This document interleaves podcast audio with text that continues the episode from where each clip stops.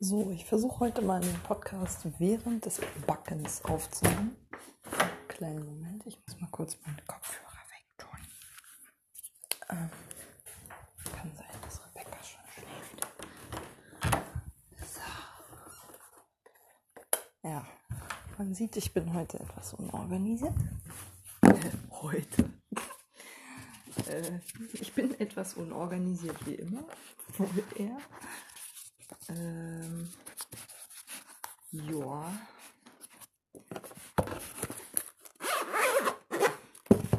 Da ich mich jetzt doch so langsam mal aufraffen konnte, mein Bananenbrot zu backen.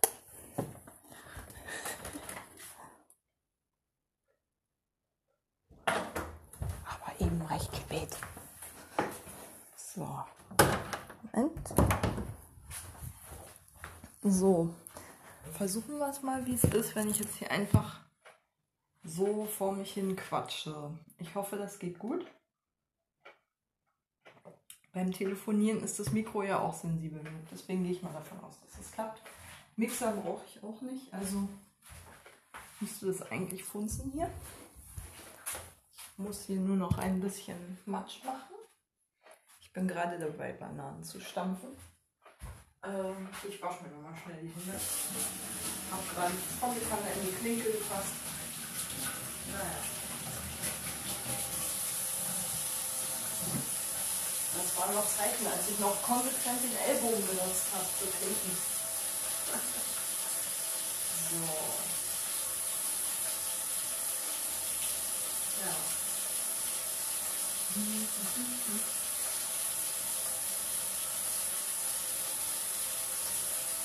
Mache das jetzt auch nicht so fanatisch, dass ich wirklich jedes bisschen Virus abgetötet habe, weil ich jetzt auch nicht groß vorhabe, noch wahnsinnig viele Dinge zu tun.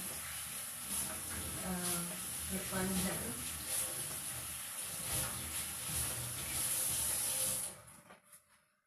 Naja, also, was ist heute zu erzählen?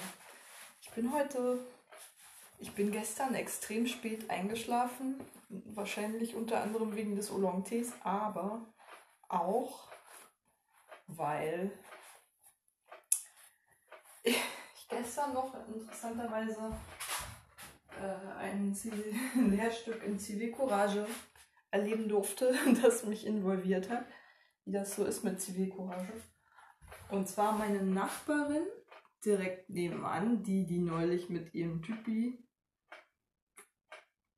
im Hausflur gesessen hat und gequatscht hat, nachts um zwei, hat sich mit ihm offensichtlich verkracht und die haben sich lautstark im Flur gestritten und es rumpelte und pumpelte. Und ich habe gerade, ähm, ich habe gerade, ja, was soll ich sagen? Was habe ich gerade gemacht?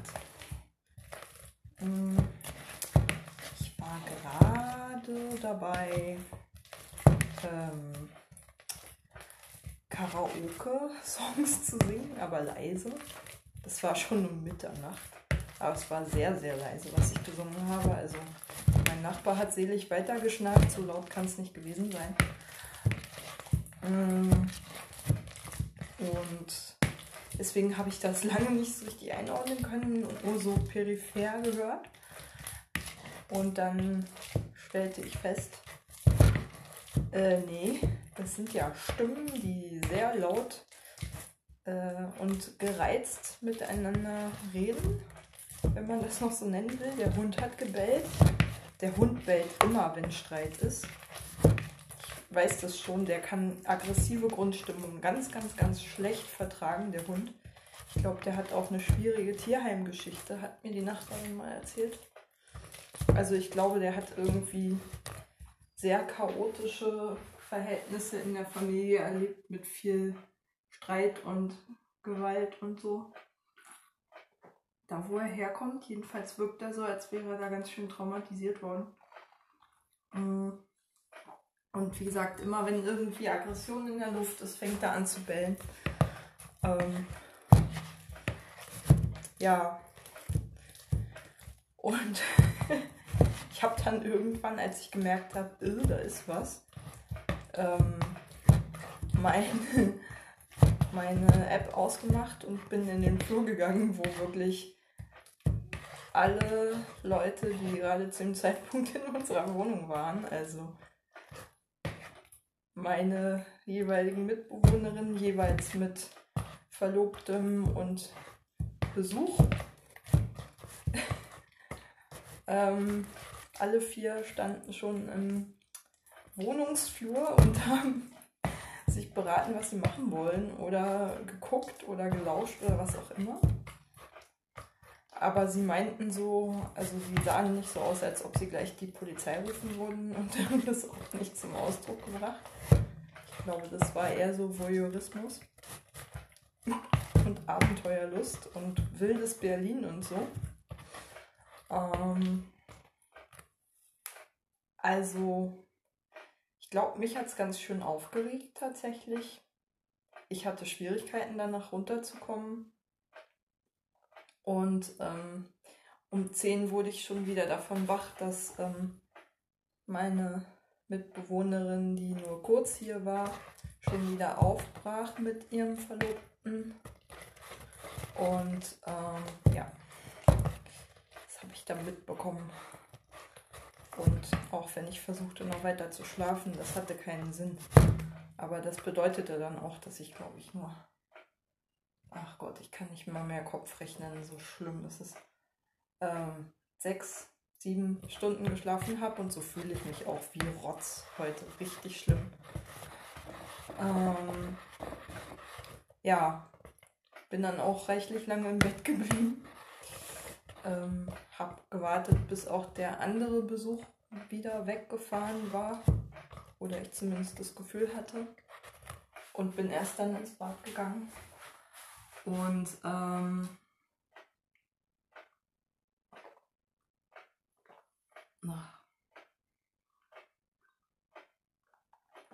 ja. Ähm, Moment. Ja, also meine Sauerstoffsättigung ist auch so, als hätte ich kaum geschlafen. Ähm, war zwischenzeitlich bis 96 Prozent runter. Das ist echt übel. Ähm, und ich habe dementsprechend auch echt nichts auf die Reihe bekommen heute, habe mir aber auch schon prophylaktisch nicht viel oder gar nichts vorgenommen. Ich habe mir wirklich nur ein bisschen Lasagne warm gemacht von gestern, die ich gekocht hatte. Und ansonsten wirklich eine ruhige Kugel heute geschoben. Ähm und dann, also sehr viel Quizduell gespielt allerdings auch. Und alle meine Apps durchgezogen, die ich täglich mache. Also Russisch gelernt und mit unendlich beschissenen Resultaten meine Neuronation App Trainings absolviert. Und ähm, ja, habe den Rest des Tages nicht viel zustande gebracht. Und weil heute ja sowieso Sonntag ist, wo ich so gut wie kein Lesepensum habe, dachte ich mir, es wäre eine gute Idee, äh, meinen Roman, den ich schon, den ich sowieso nur noch fünf Tage Live-List hatte, äh, das E-Book mm, mal zu Ende zu lesen. Habe ich auch getan. Also es ist ja schon eine Weile her, seit ich darüber das letzte Mal gesprochen habe. Es handelt sich um Kirchberg von Verena Boos mit Doppel-O. Ähm, über eine Frau, die mh, mm, nach einem Schlaganfall in einer tiefen, tiefen Lebenskrise in ihr schwäbisches Heimatdorf zurückkehrt, in das Haus, in dem sie aufgewachsen ist und von ihren Großeltern großgezogen wurde, weil ihre Mutter sie nach der Geburt sofort zur Adoption freigegeben hat. Und eigentlich ist sie eine erfolgreiche Akademikerin gewesen, bis der Schlaganfall kam. Ich habe heute das Buch ja zu Ende gelesen und ehrlich gesagt fast einen Schock bekommen, weil stellte sich dann raus, es war nicht nur der Schlaganfall, sondern sie hatte auch eine Krebsdiagnose und nur noch ganz wenig Zeit zu leben. Und ich ging die ganze Zeit davon aus, dass dieser Roman quasi davon handelt, wieder ins Leben zu finden. Musste dann feststellen, eigentlich geht es um das Abschiednehmen vom Leben. Und ähm, eine Stelle hat mich an meine, also eigentlich, boah, ich war die ganze Zeit total überwältigt, als ich das merkte, dass es ums Sterben geht in dem Buch, obwohl ich eigentlich so Anzeichen davon ja gesehen habe und es mich gar nicht so doll hätte überraschen können, dürfen. Das kam halt erst im letzten Fünftel des Buches so raus, würde ich sagen. Ähm, sie räumt dann auch mit ihrem Leben auf und sortiert nochmal, welche Menschen waren mir wichtig, welche nicht. Verabschiedet sich von einer unglücklichen Liebe, von einem Typen, der sie im Prinzip über Jahre hinweg auf Abstand gehalten hat und ihr immer wieder Hoffnungen gemacht hat. Und findet am Ende zu ihrer im Prinzip verhinderten Jugendliebe, die eigentlich schon immer für sie da war und sie hat es aber viel zu spät gemerkt und dann ist es auch zu spät und so unendlich traurig. Also ich habe in Rezis gelesen, dass das in Rezensionen gelesen, dass es halt irgendwie schmalzig ist in den Liebes Liebesszenen. Ich fand die Liebesszenen ehrlich gesagt, naja, ich bin ja auch eine Drama Queen, also ich fand die total nachvollziehbar. Deckten sich vielfach mit meinen Beziehungserfahrungen. Ähm, und übertrieben fand ich sowieso nicht. Mm, die Beziehungsmuster kamen mir auch extrem bekannt vor. Ähm,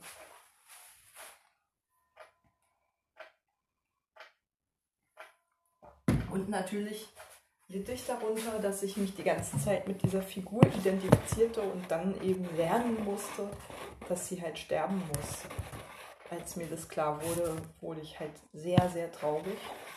Und ich musste nochmal speziell halt an meine Situation jetzt gerade in diesem Moment denken als geschildert wurde, wie sie halt ähm, kurz davor war, ein Stipendium in Harvard zu bekommen, quasi schon die Zusage hatte und nur auf den Termin zur Abreise wartete. Und in quasi dem Moment kriegte sie den Schlaganfall.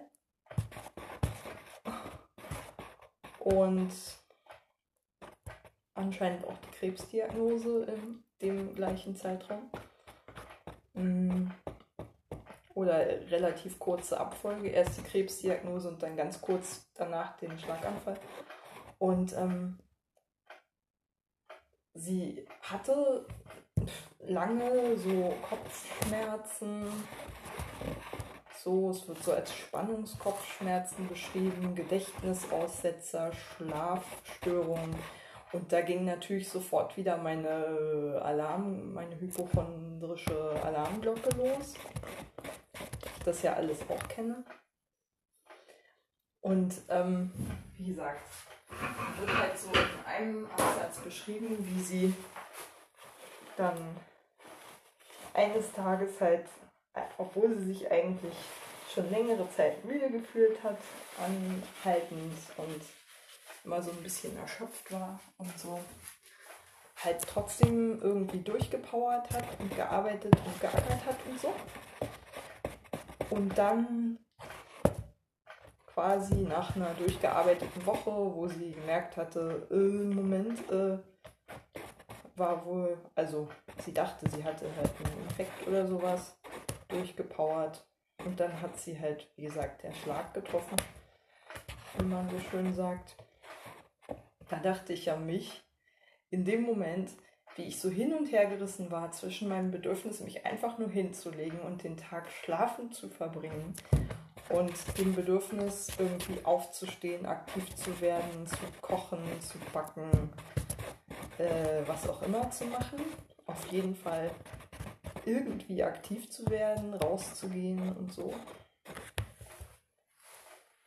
Und dachte mir so, Mann, was ist das für ein prekäres Gleichgewicht im Leben, wo du im einen Moment noch denkst, du könntest Bäume ausreißen und nichts könne dich aufhalten. Und im nächsten Moment gehen selbst die Dinge nicht mehr, die du für vollkommen selbstverständlich gehalten hast. Das fand ich auch total cool an diesem Buch, dass es halt wirklich, wirklich mit unglaublich viel Empathie aus der Sicht dieser Frau schilderte, wie es ist, wenn man ganz normale Dinge nicht mehr tun kann, die man sozusagen für selbstverständlich gehalten hat. Und ähm, also am Schluss, als es sozusagen klar war, also als so ihre letzten Tage geschildert wurden, wo sie sich schon quasi in einer Palliativbehandlung befand, habe ich geheult wie ein Schlosshund und gedacht, oh Gott, nicht, dass ich das bin. Nicht, dass ich hier gerade sozusagen mein Ich in zehn Jahren oder so sehe oder in wenigen Jahren oder vielleicht auch jetzt schon. Ich habe mich so unendlich an meine eigene Sterblichkeit erinnert gefühlt und weinte ehrlich gesagt mehr um mich als um die Figur. Und vor allen Dingen, ich glaube, ich weinte nicht so sehr um. Ich weinte gar nicht so sehr um, äh, um meinen Tod, sondern, äh, oder ich trauerte nicht so sehr um, um mein verlorenes, also um meinen Tod sozusagen, Tatsache, dass mein Leben beendet war, sondern um das, was alles irgendwie gefehlt hat in meinem Leben, das wurde mir richtig schmerzhaft bewusst, wie wenige Beziehungen da sind, die vertrauensvoll sind und wie viel Misstrauen ich gegenüber anderen Menschen habe und wie, wie wenig ich das Gefühl haben durfte, mal gesehen worden zu sein in meinem Leben und mal unterstützt worden zu sein und mal gefördert worden zu sein und mich mal bewähren zu dürfen und so, dass das alles sozusagen mir jeden Moment genommen werden könnte, die Chance, jemals etwas derartiges zu erleben und mein Leben jetzt enden würde. Das war eine grauenhafte Vorstellung. Ich glaube, unter anderem darum habe ich geweint, wirklich ganz doll geweint. Ich konnte nicht an mich halten. Äh, ja. Obwohl mir natürlich die Figur auch trotzdem leid tat. Ich bin auch immer so, fühle echt mit absolut jeder Figur. Es ist fast unmöglich, eine Figur zu schreiben, mit der ich nicht irgendwie mitfühlen kann. Das schaffen nur ganz wenige Autoren. Quer durch alle Literaturgenres. Das kann auch ein Groschenroman sein und ich fiebere bis zuletzt mit der Figur mit. Ist völlig egal. Kann auch, keine Ahnung, ein Dostoevsky sein, der das Gleiche bewirkt, aber es kann eben auch, wie gesagt, total die E-Literatur sein. Äh, die U-Literatur, Entschuldigung. Ich trenne sowieso weder, also nicht nach U oder E oder sowas, also weder bei Musik noch Literatur habe ich mir mittlerweile, also da sind leider noch so snobistische ähm, Rudimente, Affektrudimente. Aber ähm, ich habe mir Gott sei Dank vieles davon schon abtrainiert, soweit, dass ich zumindest meine Berührungsängste vor Bestsellern zum Beispiel verloren habe. Und mir auch ein, also mich da nicht mehr künstlich limitiere. Ich gehe mittlerweile danach, wenn mir ein Buch irgendwas zu sagen hat, wenn da irgendwas drin steht, was ich gerade wissen will, oder wo der Autor oder die Autorin sich gerade Gedanken macht um was, was mich selber gerade beschäftigt, lese ich es einfach. Punkt. So. Gut ist. Mir auch scheißegal, wer das ist, warum die Person das schreibt. Ich bin da relativ schmerzfrei, wie viel davon verkauft wurde oder nicht. Wie alt das Ganze ist, auch vollkommen wumpe. Ähm, ja. Ach ja, wo ist denn jetzt die Kuchenform? Ach da, direkt vor meiner Nase. Aha, wo soll sie auch sonst sein? Im Moment. Jetzt habe ich nämlich die Bananen lange genug gestampft. Oh, ich liebe es, Bananen zu stampfen. Das ist so ein schönes Gefühl, wenn da irgendwann so eine richtig schöne homogener Brei draus geworden ist, wo man noch genau weiß, da waren eben noch schön säuberlich voneinander getrennte Stücken. Ah, geil. Ja.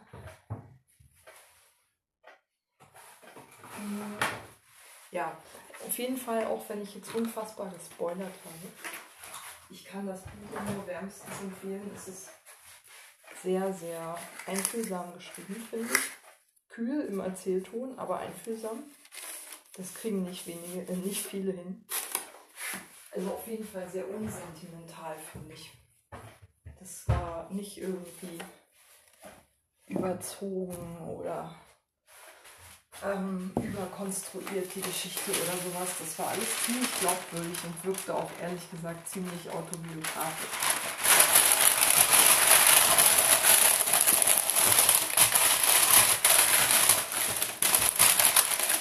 Oh, ich muss gleich mal noch mal ans Handy. Das kriege ich auch noch hin.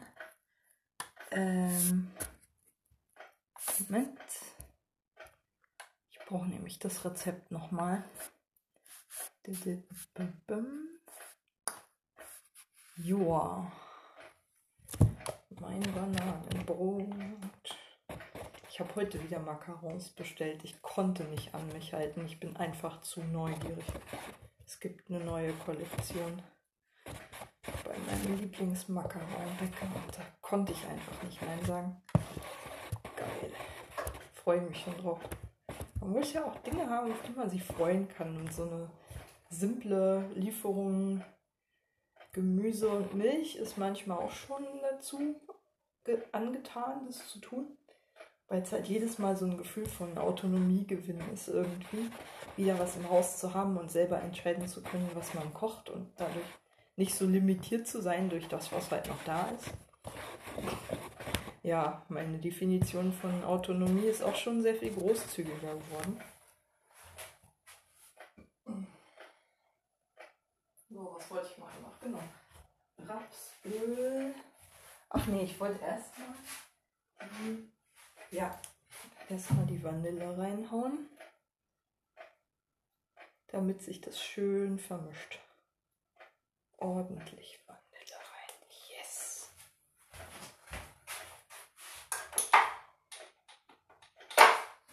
Ich bin eine faule Sau. Ich habe die Vanille bereits gemahlen gekauft.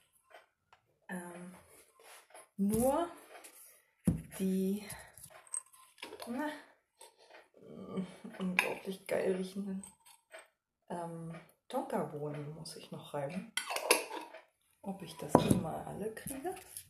Ich habe hier so einen ganz kleinen Rest, der jetzt schon seit Wochen vor sich hin dümpelt und darauf wartet, mal ver verbraucht zu werden. Naja. Tonkabohnen. Ja, ja. Will gar nicht wissen, wie viel ähm, Kumarin ich so ständig zu mir nehme, weil ich bisher immer sehr großzügig mit dem Zimt war, bis ich dann gelernt habe, ups, Zimt enthält ja auch Kumarin. Und nicht wenig anscheinend. Tja.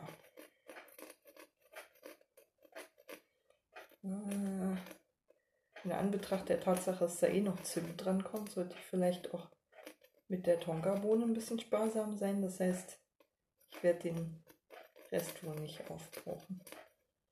Weil man den kaum noch reiben kann. So kurz ist der Stummel. Ach man. Oh. ist immer das Blöde bei Sachen, die man reiben kann oder muss, wenn man dann so winzige Reste behält, die man eigentlich gar nicht mehr unfallfrei reiben kann, weil man schon dann fast mit dem Finger auf der Reibe ist. Habe ich noch keine richtige Lösung für gefunden. Und ich als Ostdeutsche bin ja immer noch beeindruckt von der westlichen Warenwelt und schmeiße deswegen auch einfach so schnell mal nichts weg. Das ist mir, es erscheint mir fast blasphemisch. ja, man merkt, ich habe gerade einen Podcast gehört. Ähm, meine Wende, unsere Einheit oder sowas vom ZDF. Und das war mal wieder eine Folge, also die achte oder so schon, die ich gehört habe, oder die neunte. Gestern habe ich ganz viel hintereinander gehört. Damit auch überhaupt erstmal angefangen, den Podcast zu hören denn ich bin mit Paläologie fertig. Und ähm, ja, also alles in allem finde ich den doch ziemlich cool, weil doch sehr breit äh, in der Ausrichtung. Muss man wirklich sagen. Also da ist ein sehr, sehr breites Spektrum abgedeckt von vom Kapitalismus kritischen Standpunkt bis hin zu totaler, totaler Euphorie, die bis heute anhält über die neuen Möglichkeiten, die durch die Wende entstanden sind. Es ergibt sich ein sehr komplexes Bild. Auf jeden Fall sehr viel komplexer, als ich das bisher in den auch öffentlich-rechtlichen Medien so abseits von wirklich langen Reportagen, die dann sehr stark versenkt wurden auch und verschenkt wurden, finde ich auch. Ähm, dann so halt immer zu irgendwelchen Jubiläen mal veröffentlicht wurden. Ja, ist ja auch so ein Thema, das mich irgendwie latent beschäftigt. Obwohl ich mich zum Beispiel nicht trauen würde, da was einzusenden, weil ich mir einfach denke, ich bin zu jung, um das Recht zu haben, sozusagen was über die DDR zu sagen, zu haben, weil ich sie ja einfach nicht lang genug erlebt habe.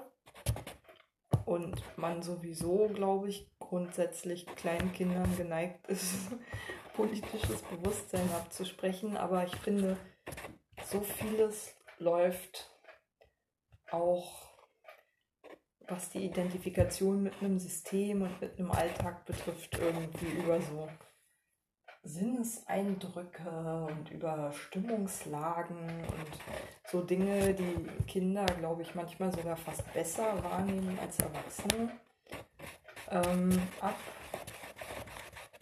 Also, ich habe schon noch spezielle Geschmäcker und Gerüche und so. die ich mit dem Osten verbinde. Mein erstes Konservenobst erinnere ich auch noch sehr intensiv. Ich glaube, ich habe mal Nektarinen oder so aus der Dose gegessen und das war das Himmelreich auf Erden für mich.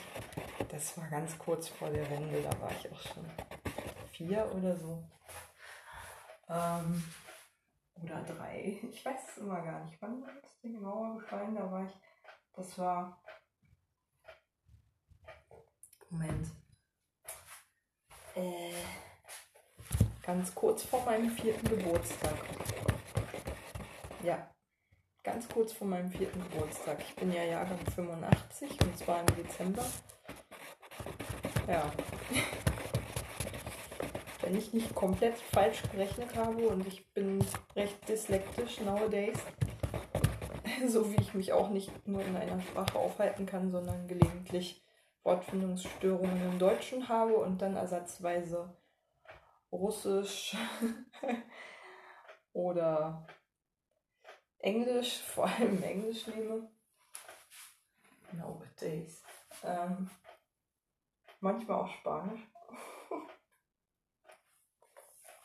Wo ich sowas, glaube ich, von fast ab, äh, absichtlich mache weil das so. Ich habe ja immer so Minderwertigkeitskomplexe, weil ich so wenig gereist bin in meinem Leben. Oh nee, ne? Richtig fette Motte. Ähm.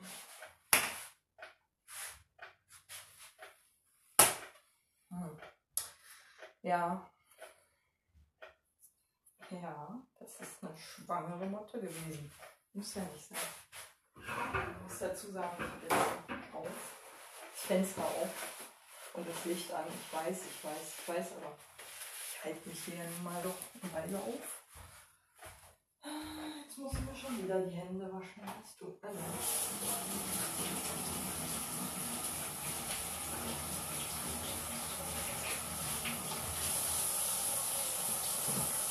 Hm. Das muss da noch rein. Öl. Zucker, Mehl, Backpulver. Und dann sind wir durch. Äh. Hm. Entschuldigung.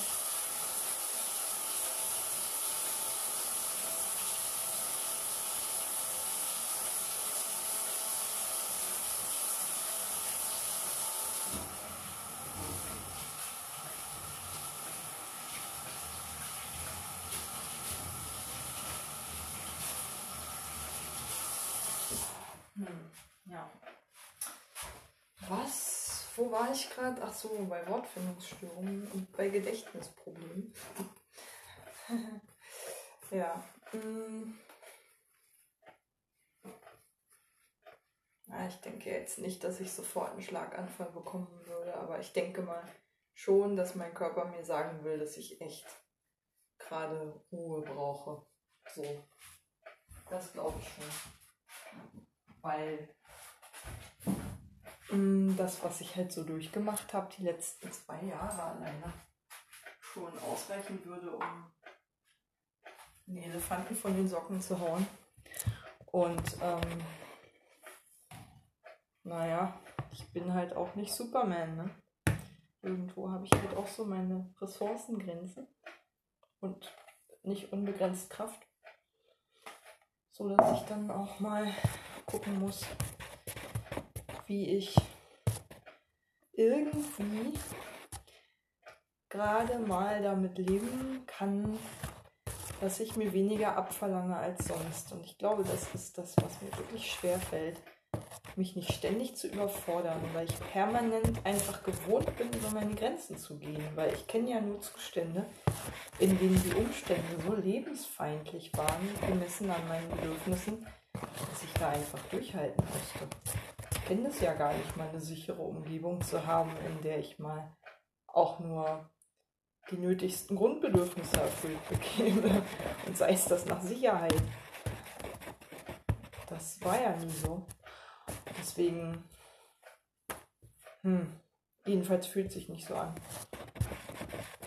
Und das Zucker. 100 Gramm.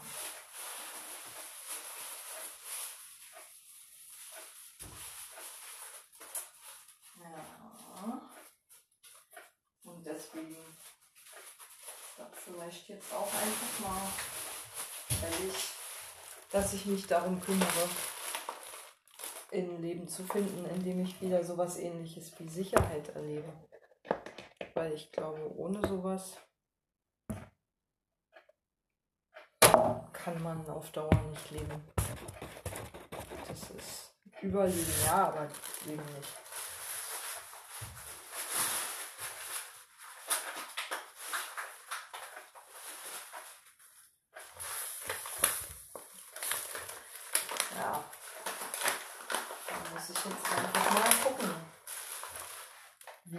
Gedeichselt bekomme, jetzt wieder auf die Füße zu fallen, ohne zu früh wieder zu viel von mir zu wollen. Ich weiß es ja. Aber es ist, ich merke es ja gerade, meine Verunsicherung ist, ich weiß einfach nicht, was ich mir zutrauen kann gerade. Was und wie viel, was mir gut tut.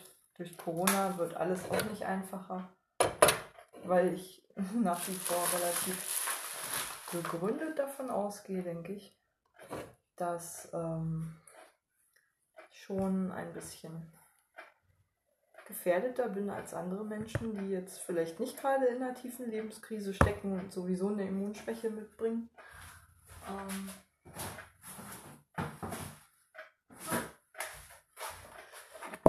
es gibt ja sowieso echt viele Ärzte, wie gesagt. Ich habe mich darüber ja schon oft genug aufgeregt, die einfach Risikogruppe so eng definieren und einfach nicht verstehen. Also offensichtlich auch so ein eingeschränktes Medizinverständnis haben, in dem zum Beispiel, wenn Körper erstmal so gesundheitlich, also von den Grundvoraussetzungen her einigermaßen gesund ist, dann ist es halt so. Dann ist ja nicht Risikogruppe fertig.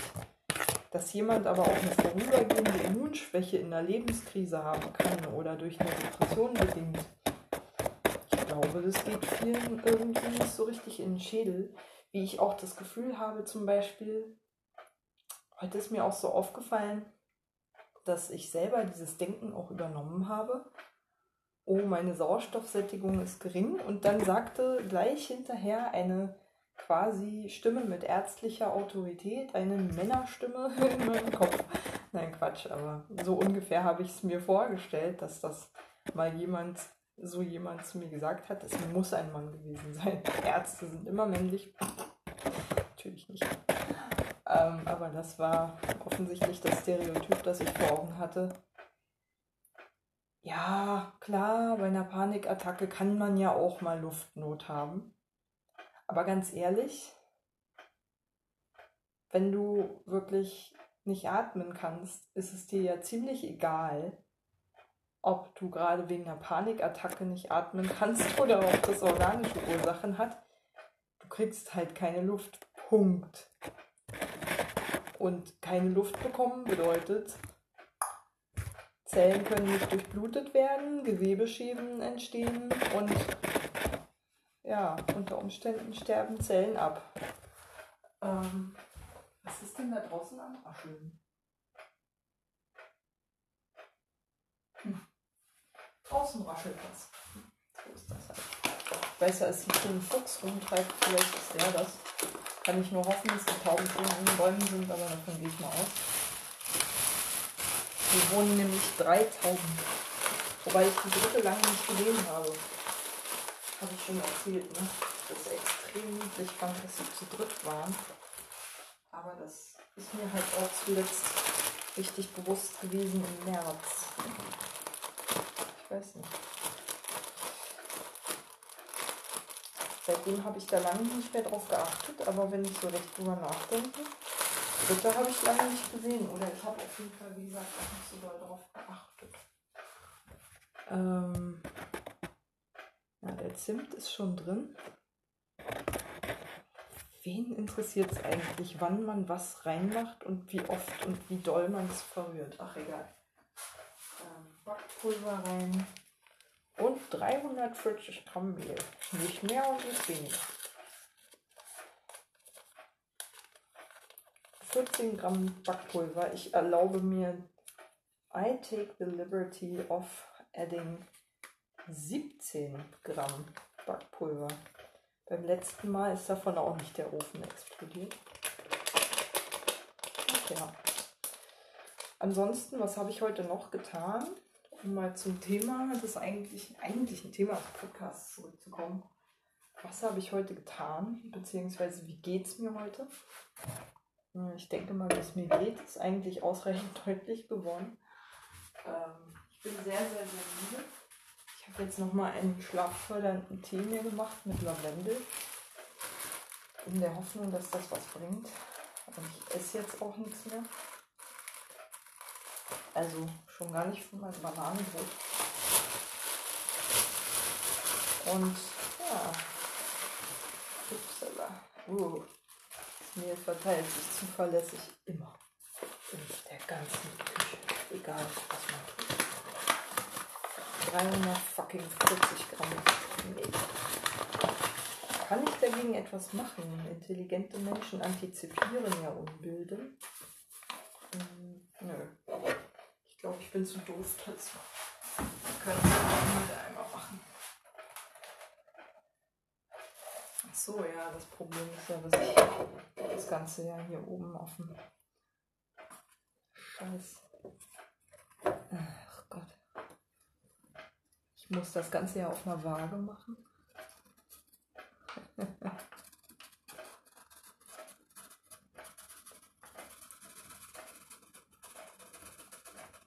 Ja. Ja. Ja. Uh. Hm, ja. Ganz bisschen noch.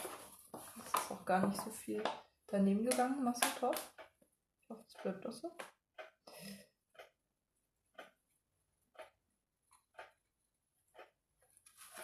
Ja. So. Na, ja. Das geht so. Dann wollen wir mal. Oh, das Backpulver sieht schon lustig aus. Äh, fängt schon an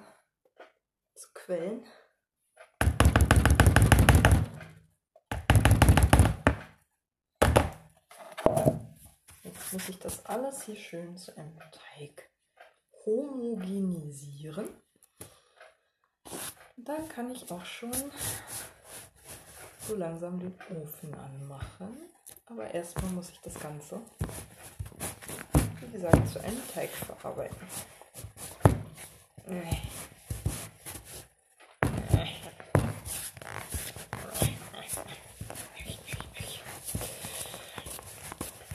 So außer das Mehl gleichmäßig verteilen. Das ist Kunst. Ähm, sieht aber ganz gut aus jetzt. Zum Glück ist dieses Rezept sehr, sehr simpel. 160 Grad.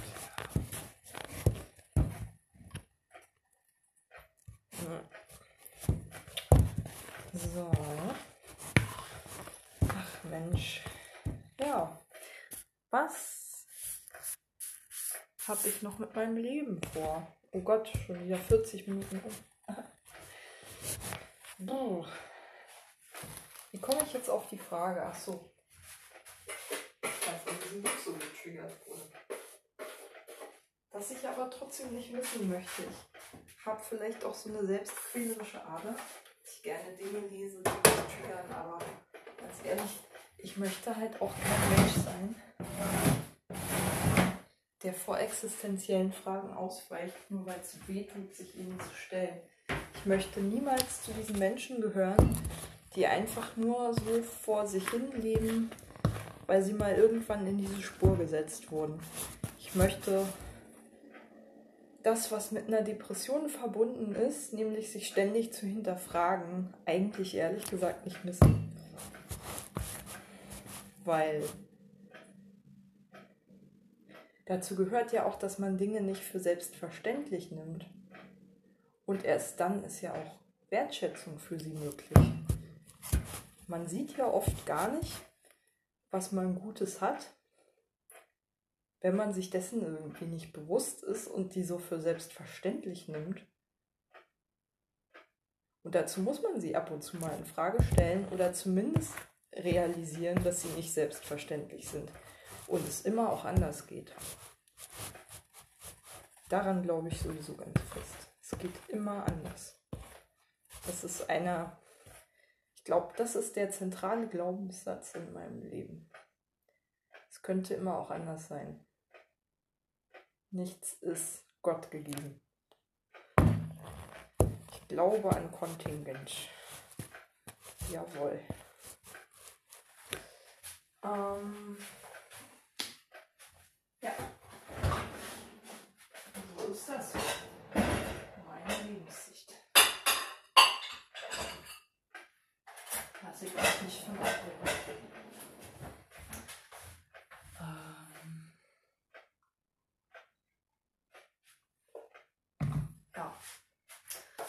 Also.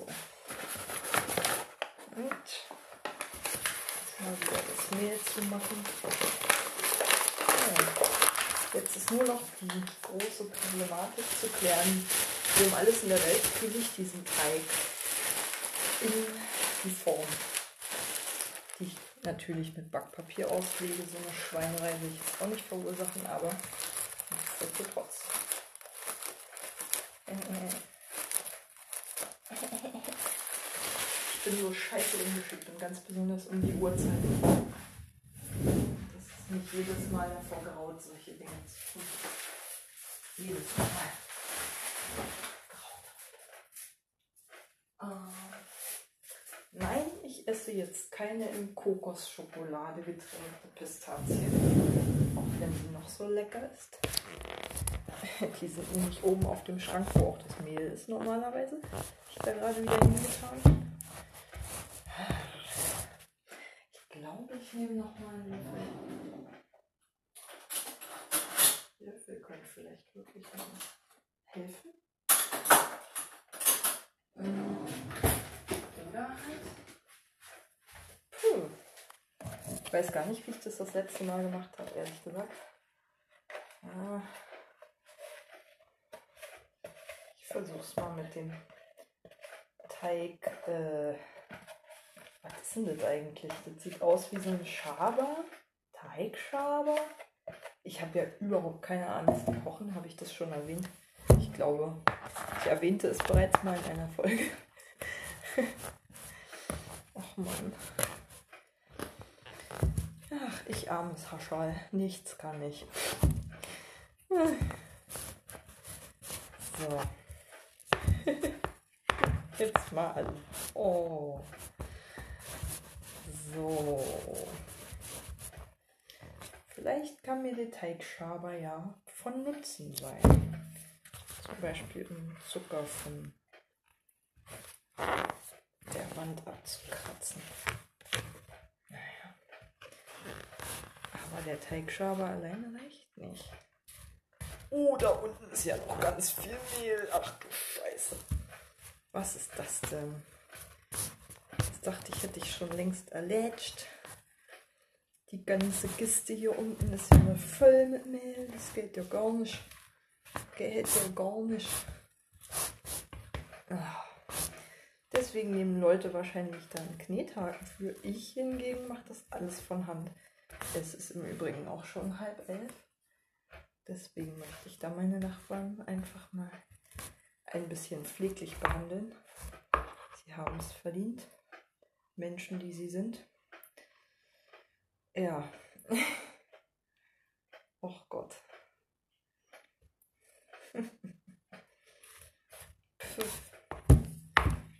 Wie habe ich das beim letzten Mal gemacht eigentlich? Gute Frage. Hm. Tja. Joa. Äh, manchmal komme ich mir so wahnsinnig hilflos vor. Aber gut, ich habe es beim letzten Mal auch geschafft, dann wird es diesmal auch gehen. Ich mag ein Vollidiot sein, aber irgendwie weiß ich mir dann doch zu helfen. Ich prokrastiniere allerdings gerade noch. naja. Oh, dann habe ich hier eine Zuckerinsel drin. well. Oh, jetzt darf ich nicht zu viel Teig essen. Schon allein, weil da Backpulver dran Das will man nicht, wenn man versuchen will zu schlafen, in seinem Bauch haben. Wirklich nicht. Ach, nun Mama ist abwechselnd. Lattenrost raus, was auch immer das ist. Ich habe doch keine Ahnung. Ich bin ja nun wirklich keine Hausfrau. Hey, hey nicht im Ansatz. Joa. Merkt, meine geballte haushalterische, äh, hauswirtschaftliche Inkompetenz kommt hier in voller Schönheit zum Tragen.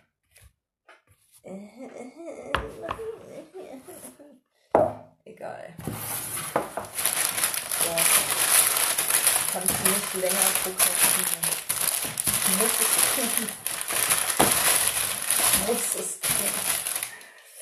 So, ähm, ja. Hm, ähm, Habe ich das nicht einfach ausgegossen das letzte Mal? Ja, irgendwie so. Einfach dann versucht, so einen Klumpen draus zu machen, das dann so einzuhämmern da. Oh Gott. Wer wäscht das eigentlich ab? Ist das? Fängt mit J an und hört mit Julia Opitz auf. Oh mein Gott. Na.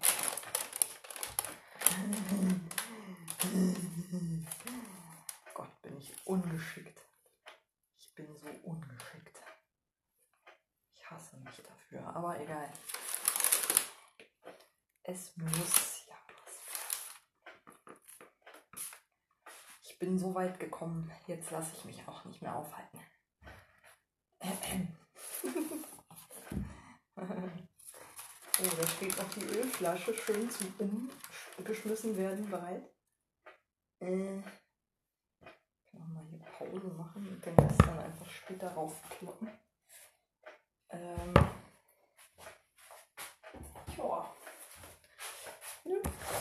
So ist das ungeschickt lässt grüßen, aber bisher ist der Großteil des Teiges in der Form gelandet, wo er hingehört. Möchte ich meinen. Oh ja, das ist schön an meinem neuen Pullover. Ein paar Teigreste, die in den nächsten 20 Jahren nicht abgehen. Auch schön.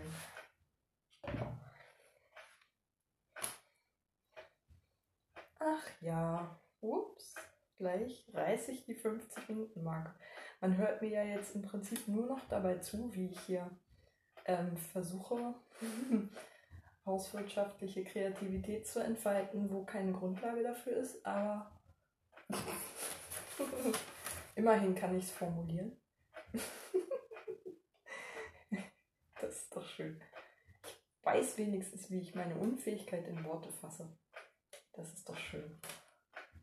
Warum kann man dafür eigentlich nicht bezahlt werden? Ich würde das gerne zu meiner Existenzgrundlage machen. Meine Unvermögen in Worte fassen. Moment, das nennt sich Literatur. Übers Scheitern schreiben? Das Problem ist, ich glaube, ich bin zu undiszipliniert fürs Schreiben. Also nein, ich glaube es nicht, ich weiß es. Ich habe es ja oft genug versucht. Moment, nee, stimmt nicht. Ähm, ich habe gerade mir wieder ins Gedächtnis gerufen, dass ich gerade einen sehr guten Grund habe an meinem langen Text von der 2014 begonnen wurde und mittlerweile fast 300 ähm, Seiten DIN A4 umfasst, also gewohnten sicherlich noch ein bisschen mehr.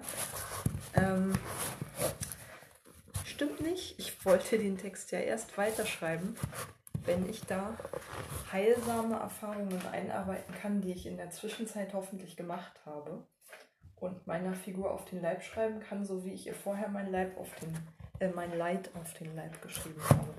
Das ist ja die Idee. Ich möchte ja nicht nur meinem Leid literarisch Ausdruck verleihen, also wohlgemerkt in einem Text, den ich genauso wenig veröffentlichen möchte, wie ich das hier veröffentlichen möchte.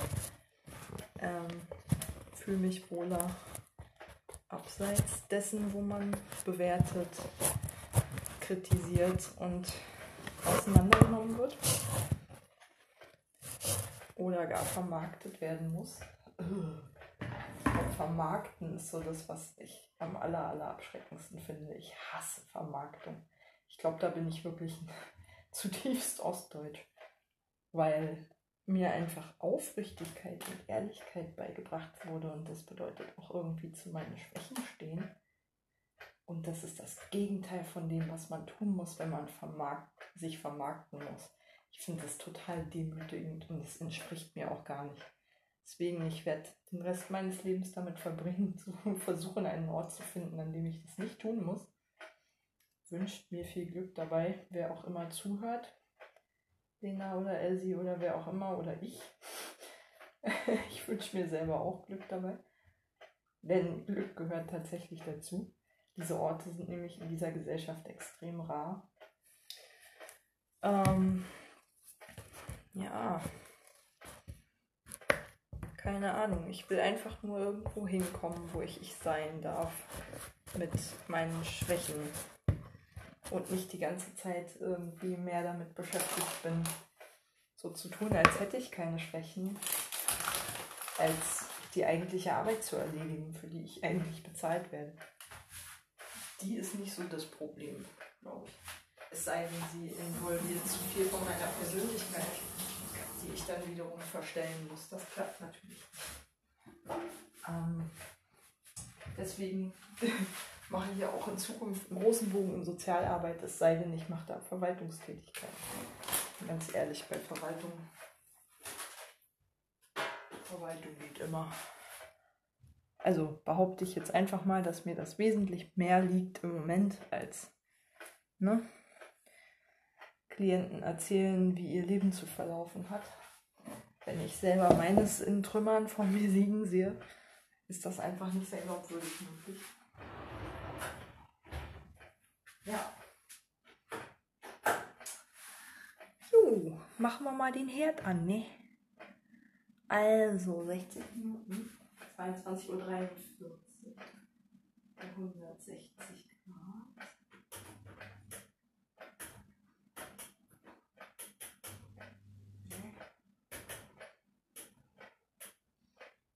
Das Licht. Ich habe den Herd noch nicht naja.